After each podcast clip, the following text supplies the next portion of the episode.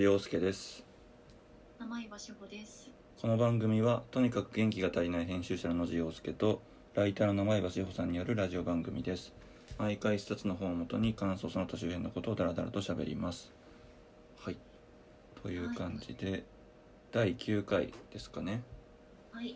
はいで今回取り上げたいのが皆さんご存知のあの若林正康のねはい。表参道のセレブ犬とカバーニャヨーセルのライヌが、えーとこの前文庫化増補で文庫化されてうんもともと2017年とかに発売なんですけど文庫化になったのでこのタイミングで読もうっていう感じで割とこの23週間の字が大変気がめいっていてはい。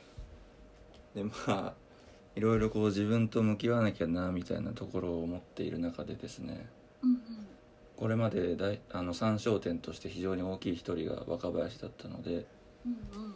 ちょっと話したいっていうのと生山さんがどういう感じで感想を持つのかなっていうのを聞きたいなと思って選んだっていう感じなんですけどあの私はもう今回はああれですよね野地さんがずっと若林さんファンというか若林さんが好きですよそうですね。そうですそうです。ね。大学くらいの時からずっと好きでって感じですね。うんうんうん。今回はもう完全に野地さんの話聞きたいなっていうどういう回だなって思ってきてるんで。いやいやでも意外とねもう好きすぎてうん。難しいっすね。言葉にするっていうのが。若林さん私、えっと、この本と今回のその表参道のやつと、うんうん。あとあのーこれ何年前なんだろう社会人大学人見知り学部のやつ。ああこれ結構前ですね。多分2010年前半とかじゃないかな。そうですよね。結構前なはず。それとかも僕も異常なぐらい読んでて。あのそうですよね、うん、文庫と単行本どっちもあると思うんですけどそれも。うんうん単行本久しぶりに引っ張り出してみたらうんうん。あの受験生引くぐらい赤線引いてましたね。30ぐらいに引いてま引いてあった。っへえていう。私文庫化して買ったんですけど、今手元にあるのを見てみたら、はい。あれですね平成27年だからいつだ ?27 27だと2000その換算よくわかんないんだよなね。30今年32になるのかな？あ違うか。な2015とかそうですね。そそのぐらいかな。多分じゃあ3年前とかかな。単行本自体は。うんそうかもしれないですね。そうですよね。うんうんうん多分それも。うんうん。うんうん。この2冊なんですけど他にも出されてるんですけど岡林さんって。他あと「斜めの夕暮れ」っていあう。あそうだそうだそうだ。そのもともと人見知りとか物事を斜めに見るっていうことをやってきたけれどもはいはいはいその見方が変化したっていうのをこう赤裸々に書いているものですねどれも最高ですねどれもいいですよね。その斜めの夕暮れもそうだ読んだような。あのなんかすごくあれですよね。本当に若林さんはなんか自分のなんだろう価値観とか世界観が変化することを本当になんか恥ずかしげもなくというかそうなんですよねすごい素直に書く方なんだなと思って読んでました。そこなんですよ一番はやっぱり うん。でとりあえず今回まああらすじとかもあまり、まあ、皆さんご存知的な感じがするんですが、うんうんうん。まあ、一応あれですよね三冊目にあたる本ですね。3冊目ですねうんうん旅行記って言えばいいのかな？そうですね。キューバに行った時の旅行記ですね。で今回その文庫化にあたってモンゴルとアイスランドとコロナ後の東京編っていうのが合わさって文庫化になったっていう感じで。まあなんか単純に観光体験っていうわけではなくて、うんまあ、なんかある種のフィールドワークっぽいっていうかうん。なんかその、まあ、キューバっていうと社会主義の国ですけどうんそういうその異世界との交流を通して自分の立ち位置とか、うん。まあ、日本の立ち位置とか今まで自明だと思っていることにこう自問自答しながら、まあ、気づいていくみたいな本ですね。うんうんうんでこれが確か斎藤茂太賞か何かにを受賞しているっていう感じで世間的にもすごい評価されてる本なんですけどうんうんうんうん。でやっぱ改めてね読んだんですけどはいやっぱりね名前場さんおっしゃる通りそこですね。その弱さの開示とかうん。をやっぱりずーっとしてきた人なんでうんうん。圧倒的に言葉が信頼できるっていう。ところがあのすごい改めて感じましたね。なんかそのえー、とまあこの前の本からの関連でもずっとその例えばその不動産屋でのうん。対応が売れた前と売れた後で全然違うみたいな話とかはいはいはい。お金の有無によって頭痛が治せるか否か変わりますとかうんうんうん。あとその売れるまでずっとアイドル的な売れ方をするうん。芸人に対して憎しみがあったからうん。売れてその虎の着ぐるみを着て干支がその時虎年だったんですけどうんうん虎の着ぐるみを着るの嫌だとかそういうその赤裸々な気持ちをずっと綴ってきたテンションっていうのがこの本にも貫かれていてだからこそめちゃくちゃ信頼できるしうん。っていうところがまずめちゃくちゃ思ったっすね。うんうんうんうんうん。うんうん本当にそうですね。なんかなんだろうその岡林さんのエッセイ読んできてずっと思うのが、うんうん。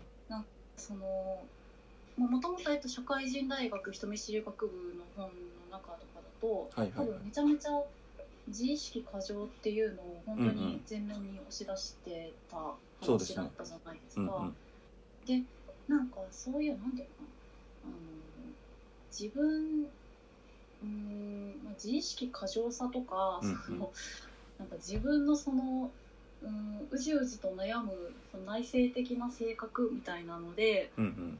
あのにとらわれ続けていることってはいはなんかあの自分もそのエッセイ書いてるからすごく思うんですけど、あのあんまりそれを何年もなんていうのかな芸風として続けられないというか普通は、うん。うんこの人ずっと同じところで悩んでるなみたいに思われるのが恥ずかしいっていう多分メタ意識が働くと思うんですよ。なるほどなるほど。多分ねうんうん。ずっとやってると。うんうん。でもなんかあの若林さんは、えっと、自意識過剰っていうところとか人見知りっていうのを経て、まあ、いろんななんだろうな性格の多分変化みたいなのがあるのを赤裸々に書かれてると思うんですけど、うんうん。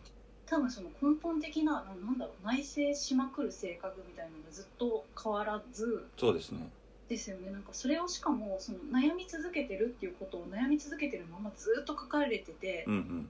なんかなんだろう自分たちがなんか恥ずかしさでなんかメタ意識で手放してきた恥ずかしいその、悩んでいるところみたいなのにずっとこう正面からそれを見てくれてるみたいな。うんうんうんがなんかすごいなんて言ったらいいの？信頼感なのかな？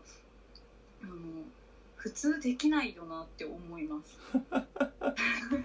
いやそうなんですよ。毎回その真正面からぶつかってうんうん。その世間的にもうなんかこっちの方がいいよって言われてることとかも信用せずにちゃんと自分で当たってみてうん。ちゃんと穴に落ちてその穴に落ちた様子も描写するしラジオで喋るしっていうところに僕みたいな人間はずっと救われてきて いてで、まあ、一気にこれ解説に飛ぶとはいはい。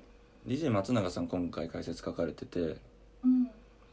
でなんかその共感しかないみたいな言い方をねするのがあんまり好きじゃないんですけどそれは言葉を紡いできた人に対して全乗っかりしちゃう行為だから。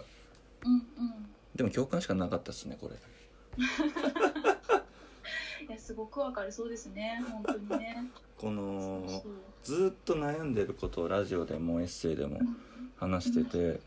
そうですよね。で僕もともとでもラジオ知ったのが割と遅くてはいはい。2013年とかででその頃なんか今構成作家とかやってる後輩がいるんですけどはいはい。そいつが絶対そのおじさん好きですよっつって教えてくれてそこからめちゃくちゃ聞くようになったっていう感じだったんですよ。2013年ぐらいで言うと、うんうん。大学の時。大学3年とかですね。あー。それまではオードリー自体もそんなに好きじゃなかった？好きでした？えーそんなに特別な感情は別に嫌いでも好きでもないぐらいの感じだったかもしれないですね。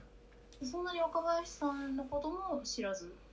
そうですね。詳しく知らなくて。でうんうん。もそこから聞いていくうちにすごいハマっていって。うんうんうん。でまああの手この手でいろいろ過去のやつも聞いていって。うんうん。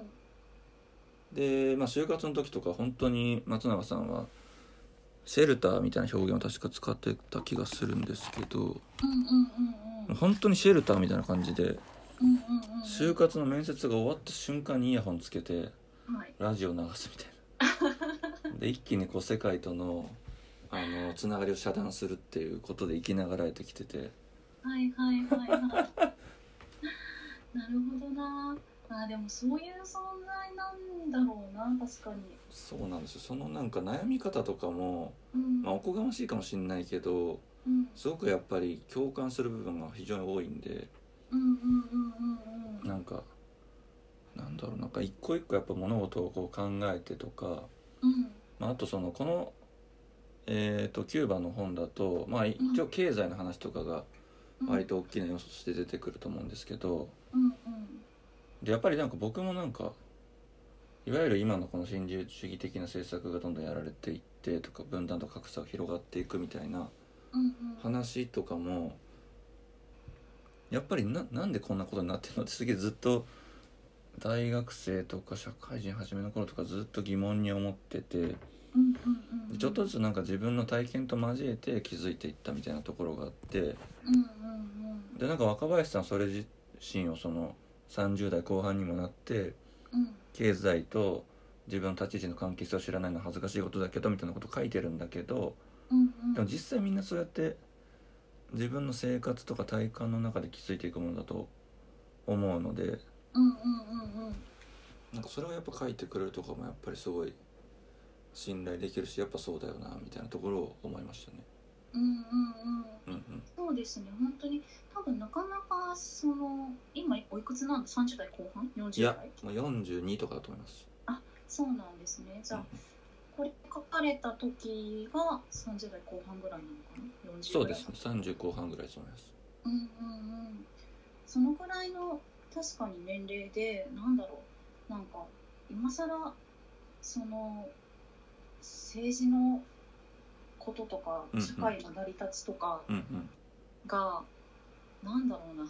わからないっていうことってすごいリスクだから、なんとなくこう前提としてある程度インストールされていますよっていう態度で多分いなきゃいけないと思うんですけど、んそういう人が多いと思うんですけど、なんかもうあれですよね。本の一番最初で、えっと、この年なんだけど家庭教師の先生をつけてはいはいはいはい。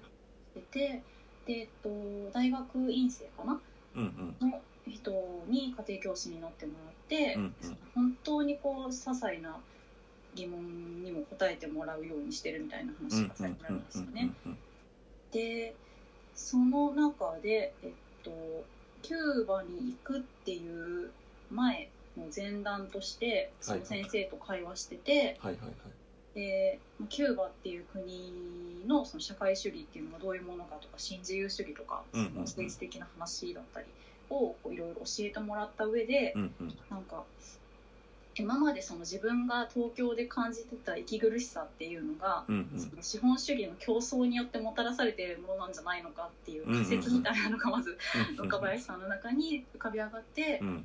であなんだ俺はこのシステムに競争させられてただけだったんじゃないかっていうんうん瞬間放感を覚えるんですよね前段で。でそれに対して、あのー家庭教師の先生に「先生知ることは動揺を沈めるね」って言うんですよね。はいはいはいはい。ありますね。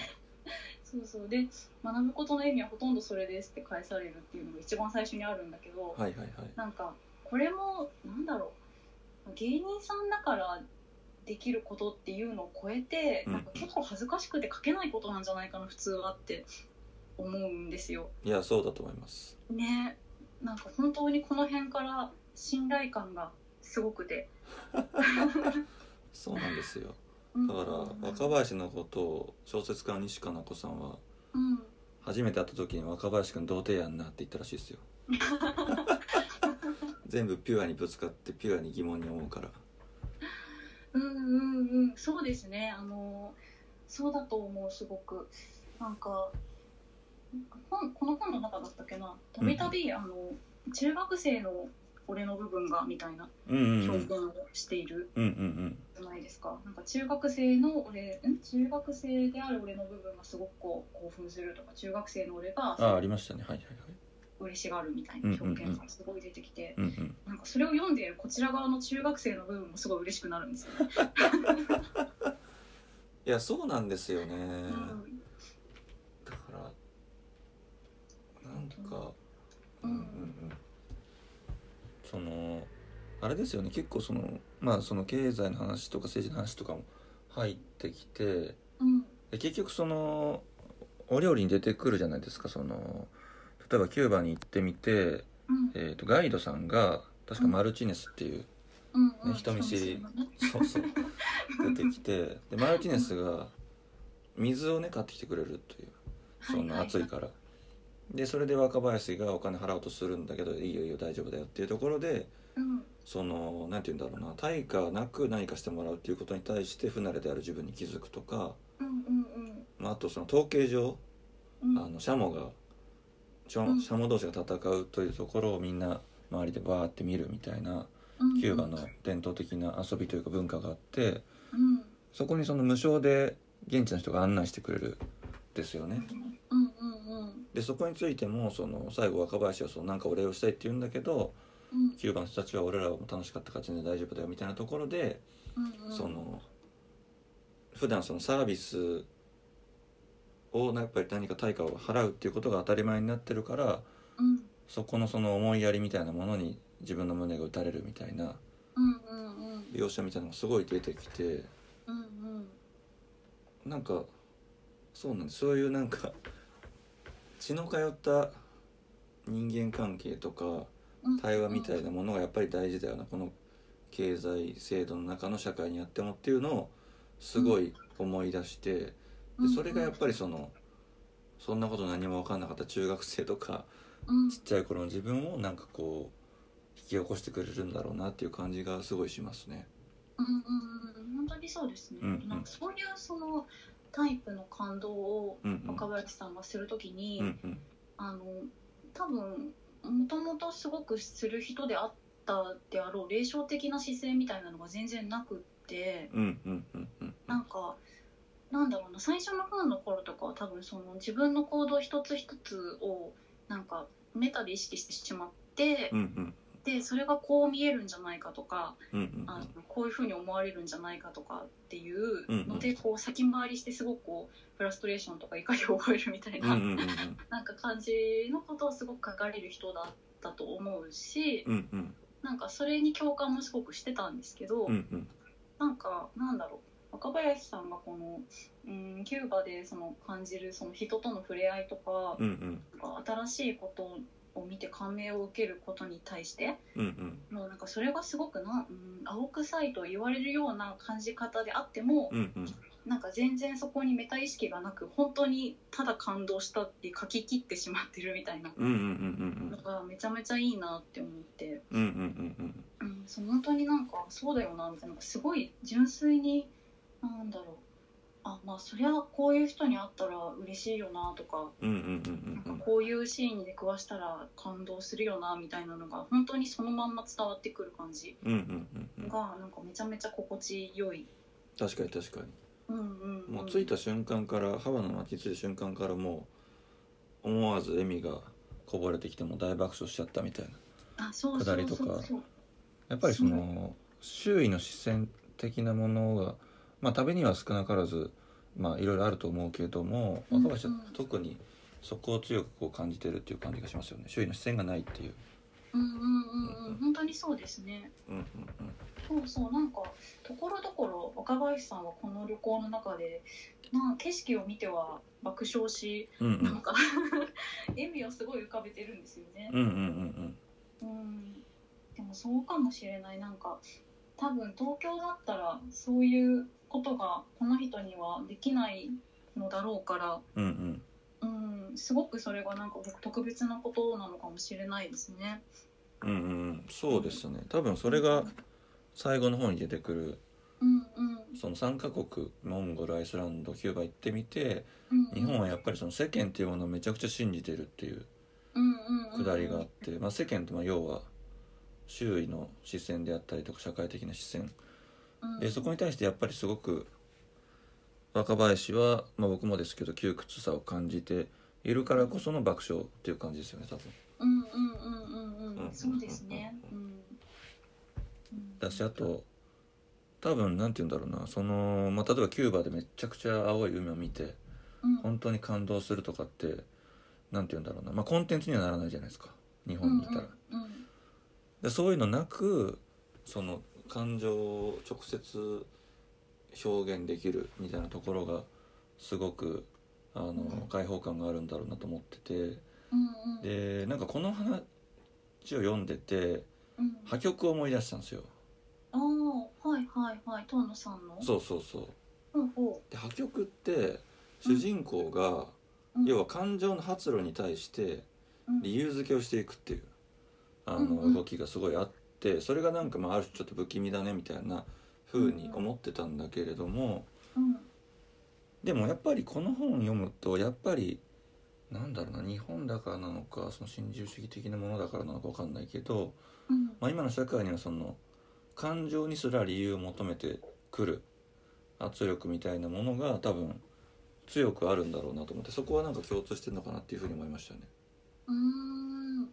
ああ感情に理由を求めるうん、なんかその感情を発露させたりとか、何かすることに対してうん。理由であったりとか対価っていうものが絶えず求められるからそれがどんどん侵食していった結果うん。自分の感情に対しても、えー的確にこう周囲に説明できなければいけないとか理由を添えなければいけないみたいなあのプレッシャーみたいなものがあるんじゃないかなって思いました。うんうんうんうんうんうん確かに確かに。そうですね。破局とかも完全にそういう話ですもんね。そうですね。うんうんうんうん。だからそこを経て割とあでも自分にも普通になんかそういう感情あるなと思いましたね。ああなんかその感情を出したい時に。うん。例えば若林だとお父さんが亡くなられてうん悲しくて泣きたいけどうんうん。37歳ま若林が37歳の時に亡くなってるからうんうん。もっとその早く亡くしてる人とかもいる中でうん。泣いたらその申し訳ないんじゃないかみたいな気持ちからうまく泣けなかったみたいなうんうん。なんかそういうその常にその自分の立ち位置を踏まえてそれに適切な振る舞いをしなきゃいけないみたいな圧力は僕は常にあるからやっぱりそこもすごく共感できましたね。ああなるほど。確かに確かに。そう書いてましたね、うんうんうんうん。ああ言われるとそうか。そういう意識が確かに振り手としてある方なのかもしれない。そうだと思います。うんうんううん。んうんうんうん。なるほど。ななんか私がこれを読んでいて、うんうん。あの多分そうそういう部分もすごくある方なんだろうなと今お聞きしてると思ったんだけどうんうん。なんかやっぱりあのすごく印象的だったのがうんうん。その前にちょっと話したそのなんだろうな自分のうーんなんかすすごい素敵な景色を見た時とかにその思わず笑ってしまうだったりとかっていうのは、うんうん。視線がないからこそできることっていうのは確かにそうだと思うんだけど、うんうん。なんかなんだろう。やっぱそのメタ意識のない部分も多分あるんだろうなと思ってて、うんうん。そこにすごくあのなんだろうないいなと思ったんですけど、うんうん読んでてあの松尾鈴木さんのうんうん。エッセイをちょっと思い出して、うんうんなんかこれ比べるのも良くないのだけど「東京の夫婦」っていうエッセイをえっとうん何年前なんだろうあれ。2000それこそ17年ぐらいかな？はいはいはい。に出されていて、うんうん。えっと松尾鈴木さんが、えっと、一度、えっと離婚されてるんだけど、はいはいはい。えっと新しくパートナーの方ができて再婚してうん。で東京でその、えっとパートナーの方と夫婦になっていくっていうのを、えっと綴ってるエッセイなんですけど、うんうん。その中で、えっと、松尾鈴木さんってなんかもともとこうサブカル的なもののいわゆるうんうんうん。象徴の人じゃないですか。うんうんそうですね。ね、であの例えば松松尾鈴木的なものっていう存在があるとしてうんうん。なんか松尾鈴木さんの中には自分がその松尾鈴木的なものだっていうメタ意識がめちゃめちゃあるからなるほど。サブカルの象徴としての松尾鈴木だっていうん意識がすごくあるから、うんうんえっと、例えばなんですけど結婚式をその再婚したパートナーの方とするっていう時にうん。うんなんか大人計画的なこうサブカル的な結婚式にしなきゃいけないんじゃないのかみたいな。なるほどね。そうそうそう。そうなんかいわゆる結婚式ってこうサブカルの極地にあるものじゃないですか、うんうん反正反対のところにあるものじゃないですか。そうですね。うんうん。うん、でその非サブカルの象徴としての結婚式を自分があえてするならなんか意味がなきゃいけないんじゃないかっていうことでまずしてみたいなのがありうんうん。でも結局そのまあ再婚だしなんか松尾さんもえっと50代とかなのかな今、うかなり年齢も重ねられてもうそういうのから一旦離れてみようと思ってうん。あのいっそハワイで結婚式するぞみたいな。なるほど。一番ベタに行くと船に、えっと、ハワイに向かうその船の上で、うんうん。えっと、観光客の人にそのパートナーの方とのツーショットを撮ってもらってはいはいはい。でその時になんか松尾さんが感じるのがうん。なんか松尾鈴木がこのハワイでこう笑ってパートナーと写真を撮ってるっていうの面白いじゃんみたいなメタ意識なんですよ。なるほどね。そうそうそう。なんか自分なんかがそのサブめっちゃサブカルとしての自分というかうんうん。なんかがそのなんていうのそうじゃないものの象徴としてのハワイでニコニコしてるのって面白くないっていう、うんうんうん。その意識の発露みたいなのがすごい書かれててうんなるほどなるほど。それがオチっぽくなってたんですよ。はいはいはいはいはい。あえてハワイを楽しんでる俺っていうのも新しいその境地に行けてるみたいなすごい悪い言い方だけど、うんうんんそういうのを私はすごい強く感じてうんうん。なんかすごく多分ご本人は幸せだし多分なんだろうなそれを本当は茶化さなくても純粋に楽しかった体験なんじゃなかろうかって思ったんだけど、うんでも書く上ではそういう風になるんだなって思ったんです。うんなるほど。伝わってるかなこの話。わかりますわかります。そうそうそう。で多分その純粋に楽しかった部分とかを茶化さないといけないっていう意識が多分まだあるじゃないですか、うん。彼らの世代というか、うん。多分彼らのような芸風だと、うんうん。でもなんか若林さんその部分を一旦捨てられてる気がしてて。ああそうだと思いますもともとは超強くあったけどうんうんうん。うんうんそうですね。そうそういう部分がなんかうん随所に感じられるのがすごい嬉しい。いやそうなんですよね。そうそうそう。たまにそのハバナだっけどっかのビーチでうん。若林正康が一人で寝そべってるのめっちゃウケるみたいなあたまに出てくるんだけど基本的にはもう捨てられていて。そうそうそうそでそれが多分斜めの夕暮れあたりで多分あの大きく転換した部分の気がします。ううんそうなのかもしれない。それの時にうん。ちょっと今回読み返せてないんですけどうん確かもうずーっとなんていうかそのまあその自意識とかうんとの葛藤とかうん。何か物事に対しての斜めの視線をずっと持ってたんだけどうんうん。そうやってその世界に対して斜めに見ていくとうん自分の行動も縛っちゃうっていう結論っていうか一つあったんですよね確か。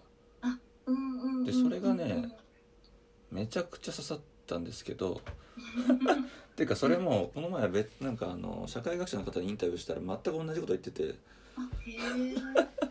若林さんほんとすげえなと思ったんですけどはいはい。でも多分その他者に対する態度が例えばなんかそのめちゃくちゃ派手な格好して歩いてる人に対してうんこんなとこでこんな派手な格好して誰が見んだよみたいなことを思ってると自分がその派手な格好をするっていう選択肢はなくなるわけじゃないですか。でそれがもううんざりだみたいなうん。話になったんですよね確か。斜め夕暮れで。でそっから多分めちゃくちゃなんて言うんだろうなベタに楽しむこ感じになってる気がする。うんうんうん。うんうんうん。あそうだそうだ本当にそうですね。そのベタを肯定できているのがすごい気持ちが良い。うんうんうんそうですね。うんううん。ん。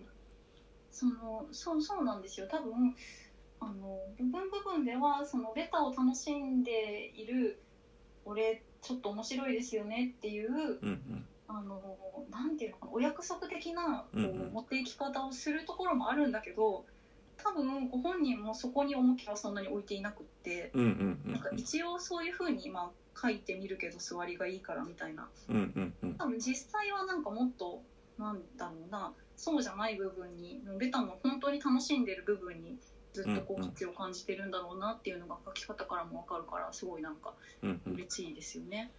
いやそうなんですよね。うんうん。そこがすごくやっぱドキュメンタリーとして見てきた人間としては感慨深いというか、うんうんうんいやそうなんだろうな。なんか、うん。そのさっきちらっとお話ししてた、えっと、DJ 松永さんの、はいはいはい。えー、と解説うんうん。関しても多分本当に野地さんと同じようなことを思われているんだろうなと思って。いやそうなんですよ、ね。なんかうんうん、若林さんのことをこう皆さんなんていうのかなそうやって見てるんだなって思って なんていうのか。まあ指針ですよねもうなんなら一個の。うんうんうんうん。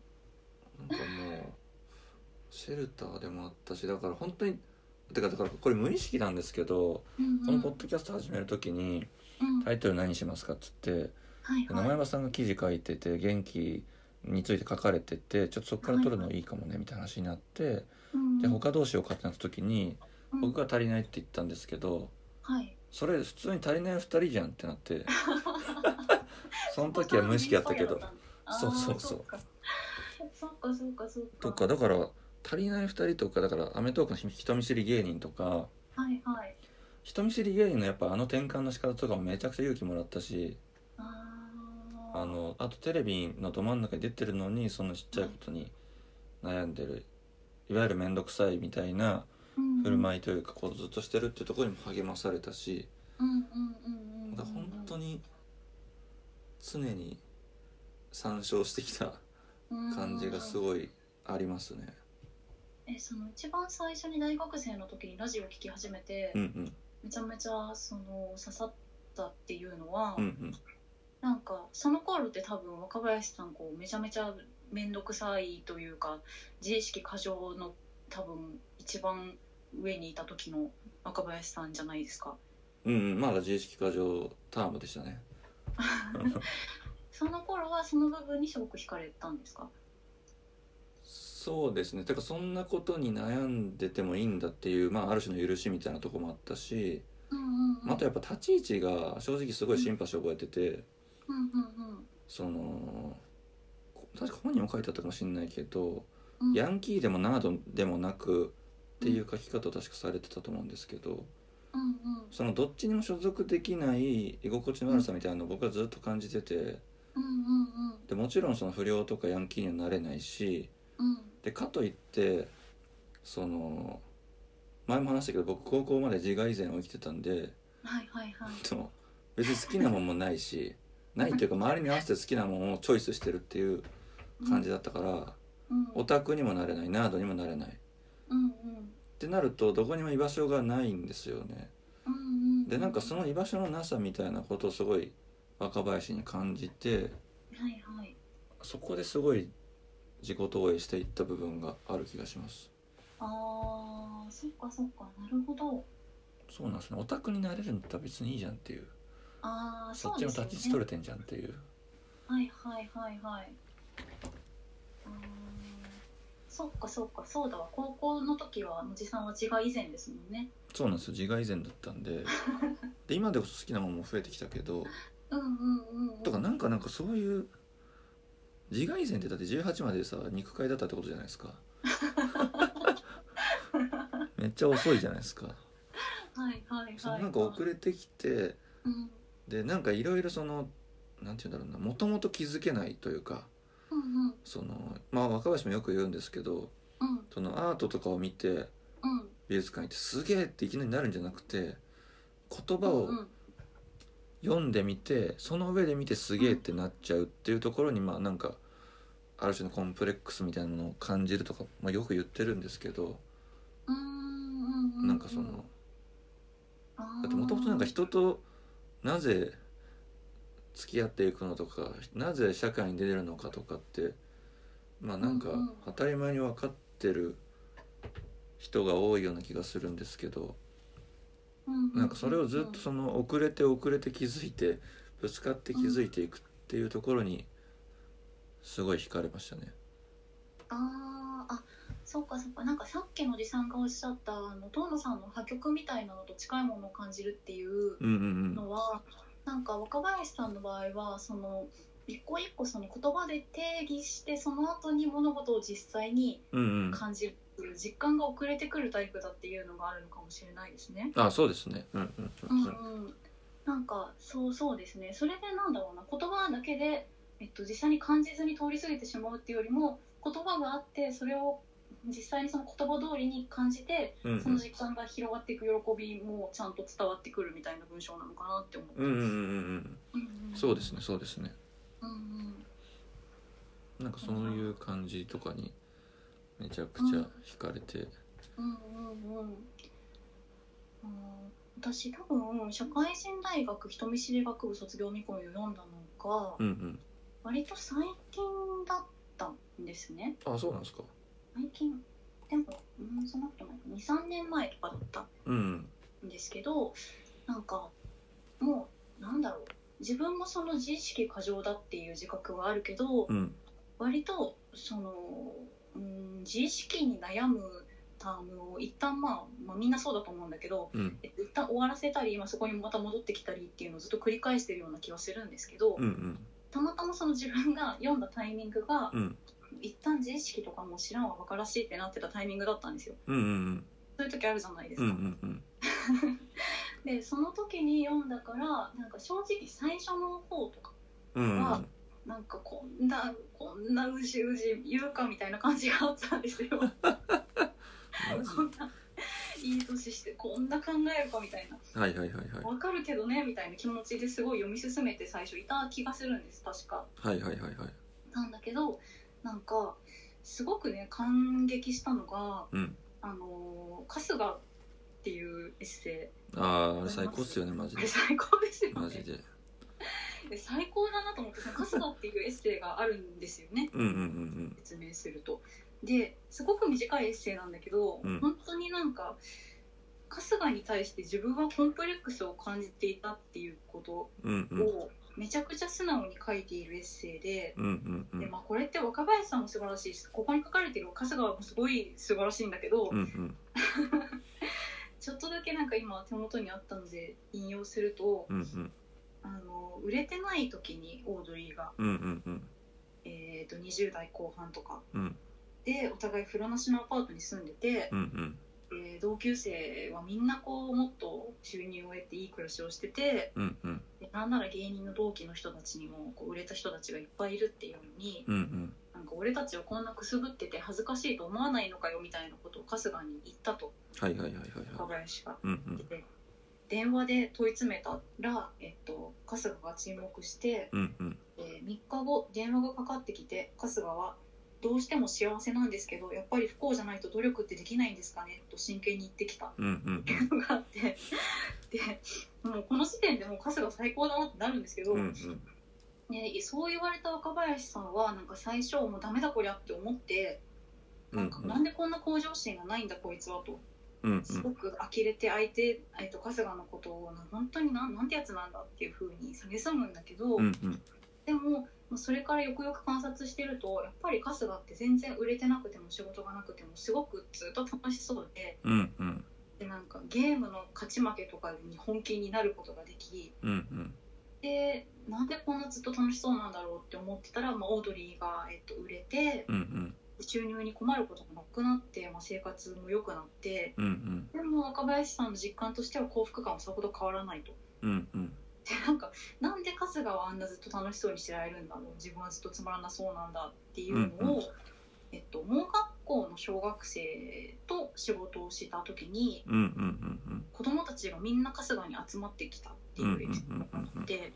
で春日って見た目が面白いから受けてるのかって思ったらうんやっぱそうじゃなくって春日があんな楽しそうであんな自信にあふれてるから、うんみんなそれが分かって春日って面白いやつって思ってくるんだろうなっていう結論に達するんですよね。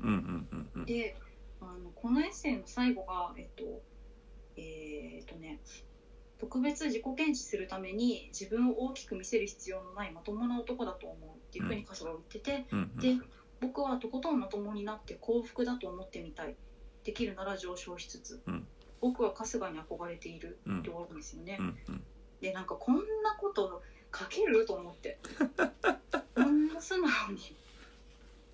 いや恥ずかしいと思うんですよ。普通僕は春日に憧れているって。うんうんうん書くの、すごいなーっていうのをこれを読んだ時にすごい旋律を覚え。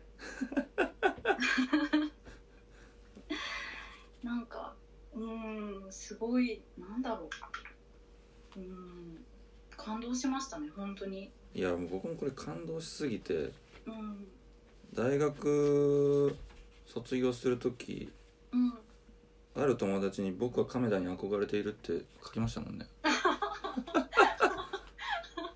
本当に何事も人のことも別に妬みとかそなみとか一切なく人を認められるグッドガイがいてはいはいはい。とかももうね、はい。価値観レベルで多分影響受けてんな多分。あーすごい。なんかあれですね。やっぱりこうめちゃめちゃずっと、うん、そうだわ。若林さんのことずっと見てきてるからのりさんが。はいはいはい。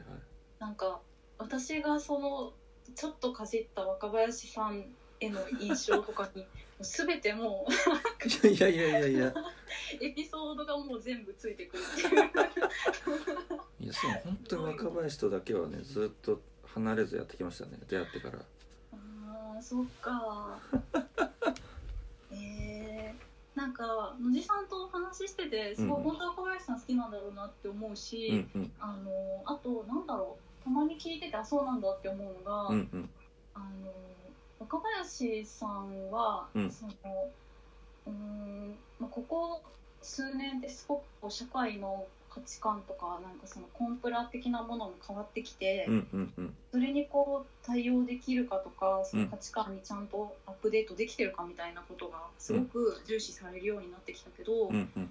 なんかその部分で、まあ、正直こううーんがっかりしてしまう芸能人の方とかっているじゃないですか自分たちが見てて、なんかこの人こんな風に言っちゃうんだとかこんな風に思ってるのはまあいいけどそれをこうやって公言しちゃうんだみたいなことに失望を覚えたりする人って多分たくさんいると思ってて私はすごいそういう人たくさん見てるんだけど、うんうん。うんなんか若林さんに関してはその部分をすごくこう、うん、考え続けてるから信頼できるみたいなことを野地さんがよく言う気がしてて、うんうんうんうん。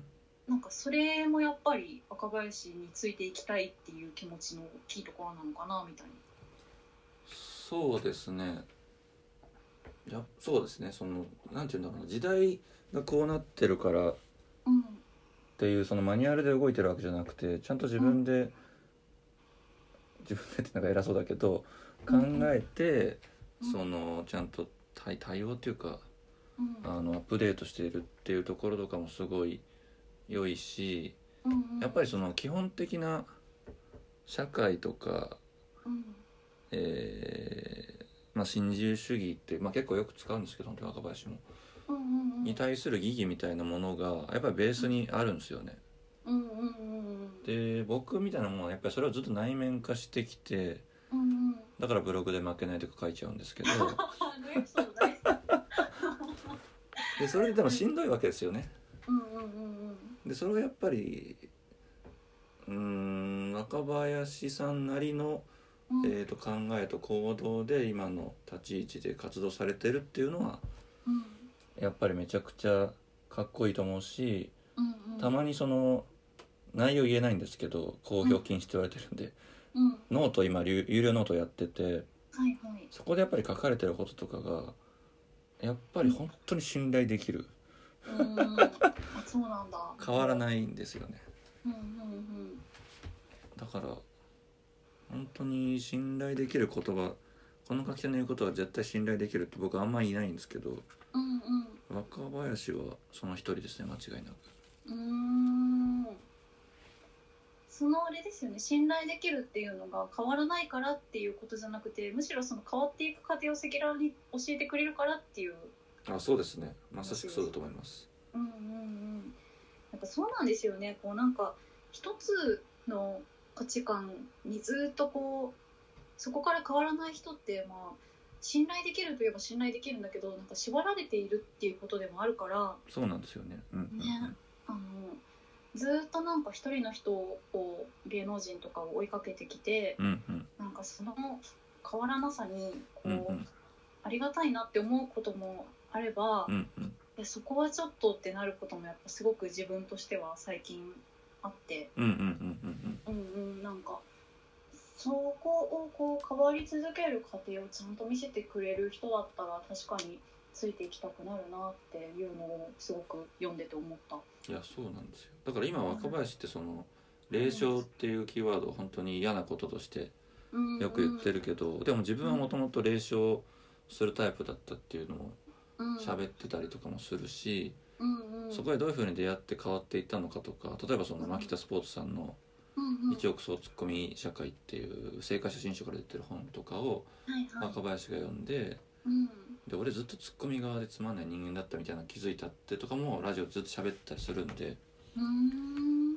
で徐々に徐々に自分がベタに近づいていってうんうん。霊障っていうその他人を、まあ、引っ張るみたいな行動に対して、うん。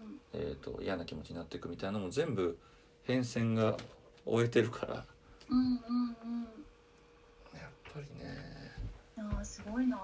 なんか 人生かけてこうフィールドワークしてるみたいな人ですよねすごく。いやマジそうなんですよ。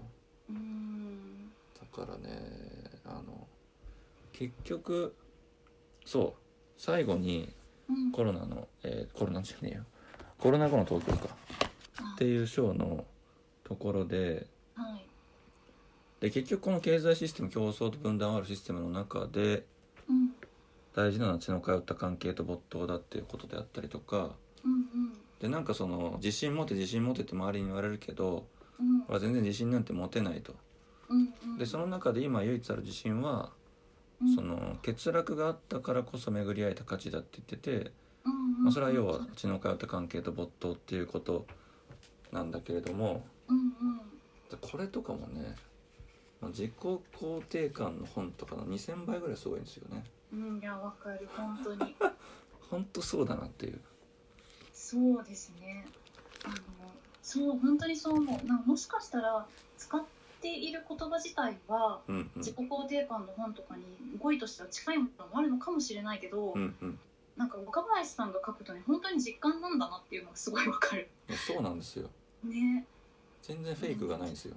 うんうんうんなんだろう私ものりさんこれ最初に解説読んで泣いちゃったって言ってたじゃないでうんすか、うんうん私もこれすごい号泣してしまった。いやマジでも結局自分にやっぱ重なるところがすごいあるんですよね。うんうんうんうんその若林さんの場合はまあ42年間の物語物語としてかもしれないけどうん。それと同じような形の自信のつけ方みたいのやっぱ自分の中にも結構あったなっていうのはあるんでその自分が弱点だと思ってたこそことがうん。比較においては強みになるんだみたいな気づきぐらいだなと思って自分の自信ってと思ってうんうんうんうんとかもやっぱ重なるんですよね。そうですね。そうそうそう。ん。でも私はまだその欠落というかその悩み続けてきた事故っていうのがうん。唯一自信につながるっていうふうにまだ実感として思えていないからうんうんうんうん。ちょっとだけそこは私は若林さんが羨ましくなりましたこれいやそうですね。僕もなんかそこ言い切れるほどはないですけど、そうそうそう。うんうん、うんうん。うんただその、うんううんん。うんうん。その最後にえーとまあ、結論というかそのみたいなものとしてうん。俺はボンネットを開けて欠落の構造を自分なりに理解した時にうん。これからもずっと生きづらい生きづらいだろうしそしてこれからも大切な価値にたくさん出会うだろうという定年と感謝が同時に生まれたっていうところがあるじゃないですか。でこれってまさに、えー、と自分の欠落がどうなってるのかっていうのを常に言葉にしてうん。専門的に言えば外在化していく中でこう眺められるようになってうん。でじゃあ眺められるからこそこう折り合いがつけてやっていけるっていう話だと思うからうんうん。俺が今うんうん悩んでうん。書いていることはうん。無駄じゃないと思って泣いちゃったんですよね。ああそうかそうですね。そうですね本当に。そうそうそう。うんうん全く無駄ではない確かにそうなんですよね。うん。そうまああと、まあ、この本今すごくなんかその若林さんのうんうん。時間的なあの視点的な話うんばかりつい気になってしてしまったけど、うんうん。単純に旅行記としてすごくキューバの空気が分かるすごくその部分でもいい本ですよね。うんうんうん。そうですね。うん、なんかそれこそなんだろうな。キューバの人ってそのみんな陽気かと思いきや、うんうん。一番最初のガイドの人がめちゃめちゃ人見知りでっていう話から始まるのも面白いんだけど、はいはいはい。まあ、いざその行ってみたら実際にそのイメいわゆるイメージ通りのキューバの人もたくさんいるし。うんうんうん。あの多分日本人がイメージするその暑いなんだろう太陽海モヒートはいはいはいみたいなものが全部はいはいはい。全部あってでそれを本当になんだろうな。ベタなところもこうそうじゃない、えー、と現地の人しか行かないようなちょっとニッチなところもうんうん。両方行ってこうレポートしてくれているからうんうんうん純粋にあキューバ行きたいなってなりました。うん思いましたね。うんいいなって。そうなんですよね。その風景の描写とかもねたくさんあるし。うんうんうんうん。うんううんん。すごく。確かにな。面白かった。ちょっと結構時間いっちゃいましたね。まあキューバにも行きたくなるし、うん、まあ、旅行に行けない中でね今今読むってのもねすごい。行った感があるし、うんうんうん。まあ、あとやっぱ自己肯定とかに悩んでる人はね読んでほしいですよねそうですね。もしそう、それで若林さんの読んだことない方がいたら、うん、そうですね読んでみた方がいいとうんうんうんうんうんっ思う。うんていう感じですかね喋りすぎたうん。なはい。いやいやいやいや。ではでははい。また